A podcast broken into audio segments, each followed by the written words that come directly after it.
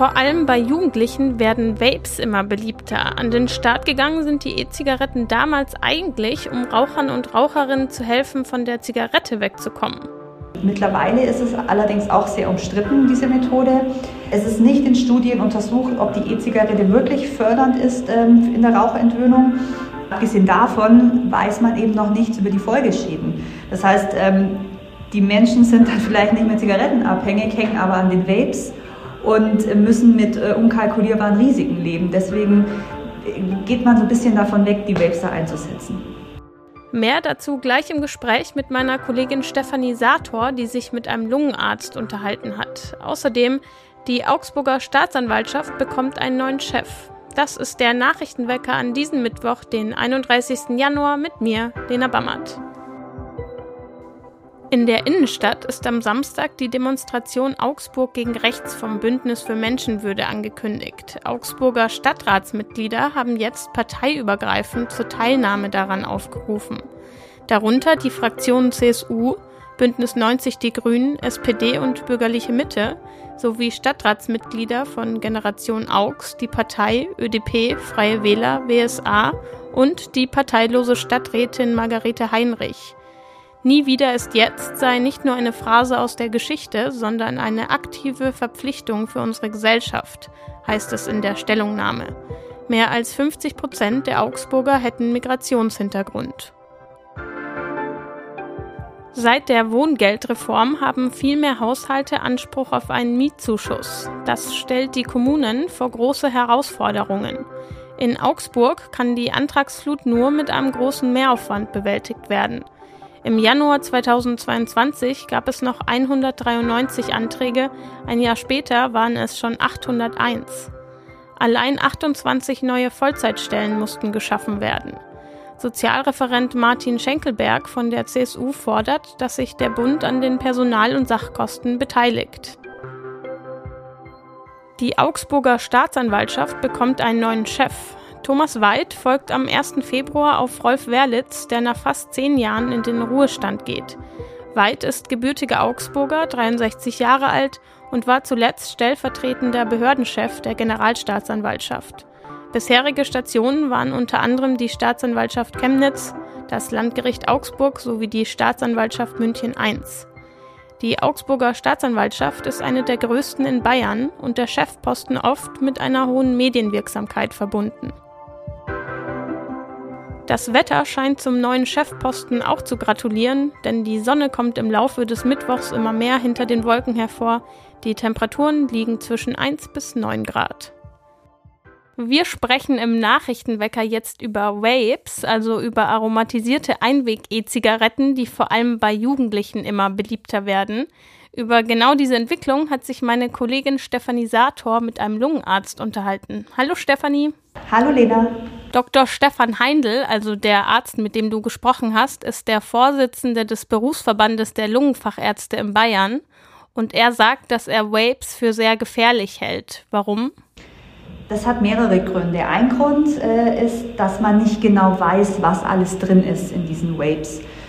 Da gibt es unglaublich viele Inhaltsstoffe, die da reingemischt werden und man weiß noch nicht so ganz genau, was alles drin ist. Variiert natürlich auch von Hersteller zu Hersteller. Ähm, und es gibt eben leider noch keine Langzeitstudien, die detailliert Aufschluss geben über die Gefahren, die von diesen Vapes ausgehen. Es gibt aber von einigen Gesellschaften eben die Empfehlungen, dass man aufgrund einer potenziellen Gefährdung davon absehen sollte, Vapes zu konsumieren. Und ähm, er sagt außerdem, dass äh, Vapes zwar ohne Tabak sind, aber einige trotzdem mit Nikotin. Und dass es eben Hinweise gibt, dass Nikotin alleine, also auch ohne Tabak, krebserregend sein kann. In Summe von diesen ganzen Risiken, von denen er sprach, ähm, ist er sehr besorgt und sagt, dass er eigentlich dafür plädieren würde, Vapes für Jugendliche zu verbieten. Angefangen haben Verdampfer und E-Zigaretten ja eigentlich als Mittel zur Raucherentwöhnung. Also sie sollten Rauchern und Raucherinnen dabei helfen, von herkömmlichen Zigaretten wegzukommen. Habt ihr darüber auch gesprochen? Tun sie das? Ja, genau, darüber haben wir auch gesprochen und es war lange Zeit tatsächlich, äh, so wie du sagst, dass man das dafür genutzt hat, äh, Raucher zu entwöhnen. Und mittlerweile ist es allerdings auch sehr umstritten, diese Methode. Es ist nicht in Studien untersucht, ob die E-Zigarette wirklich fördernd ist ähm, in der Raucherentwöhnung. Abgesehen davon weiß man eben noch nichts über die Folgeschäden. Das heißt, ähm, die Menschen sind dann vielleicht nicht mehr zigarettenabhängig, hängen aber an den Vapes und müssen mit äh, unkalkulierbaren Risiken leben. Deswegen äh, geht man so ein bisschen davon weg, die Vapes da einzusetzen. Dieses Problem, dass Vapes ja vor allem bei Jugendlichen so beliebt sind, hat ja nicht nur Deutschland. Äh, in Großbritannien wollen sie jetzt den Verkauf von Einweg-E-Zigaretten so ein bisschen einschränken, um Jugendliche zu schützen. Was ist denn die Empfehlung des deutschen Experten? Wie sollte seiner Meinung nach mit Vapes hier umgegangen werden? Er findet es gut, dass es ein Werbeverbot äh, gibt ähm, für Vapes. Er sagt aber ganz deutlich, dass es eigentlich ein Verkaufsverbot für Jugendliche unter 18 Jahre geben müsste und er plädiert dafür, dass die Produkte sehr viel teurer sein müssten. Ähm, da meint er aber nicht nur Vapes, da meint er auch normale Zigaretten, weil die natürlich auch extrem gesundheitsschädlich sind und da müssten die Preise steigen, sagt er. Danke, Stefanie. Gerne. Wir machen weiter mit dem Blick aus Augsburg auf die Welt. Falls Sie den Überblick verloren haben, bis Montag haben die Lokführer gestreikt, am Dienstag Klinikärzte und für morgen hat Verdi das Sicherheitspersonal an Flughäfen aufgefordert, die Arbeit niederzulegen. Für einen runden Wochenabschluss in der Streikrepublik Deutschland sorgen dann am Freitag die Bus- und Bahnfahrer. Und Musikproduzenten in Deutschland und Frankreich könnten in den kommenden Jahren Verluste in Milliardenhöhe durch Modelle künstlicher Intelligenz erleiden. Das zeigt eine neue Studie der deutschen Verwertungsgesellschaft GEMA und des französischen Gegenstücks SACEM. Zum Schluss zerstöre ich euch jetzt noch ganz schnell eure TikTok-Lifehack-Träume. Zumindest was einen bestimmten Putztipp anbelangt, denn immer wieder wird auch auf TikTok gesagt, hey, wenn ihr eure Toilette nicht sauber bekommt, Urinstein, bla bla, ihr wisst Bescheid, dann haut doch da einfach mal zwei bis drei Teelöffel Vollwaschpulver rein, lasst das 15 Minuten einwirken und entfernt dann alles ganz leicht mit der Klobürste. Tja, das wurde jetzt gecheckt, zwar nicht von mir persönlich, aber tatsächlich von der deutschen Presseagentur. Und ich muss euch leider sagen, Urinstein geht dadurch zumindest nicht weg. Das war jetzt keine konstruktive Nachricht zum Schluss, aber immerhin habt ihr dann mehr Waschpulver zum Wäschewaschen.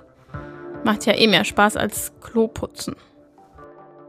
Das war der Nachrichtenwecker für diesen Mittwoch. Danke an euch fürs Zuhören und danke an Stefanie Sator für das Gespräch. Mein Name ist Lena Bammert. Wenn ihr wollt, sind der Nachrichtenwecker und ich auch morgen wieder für euch da.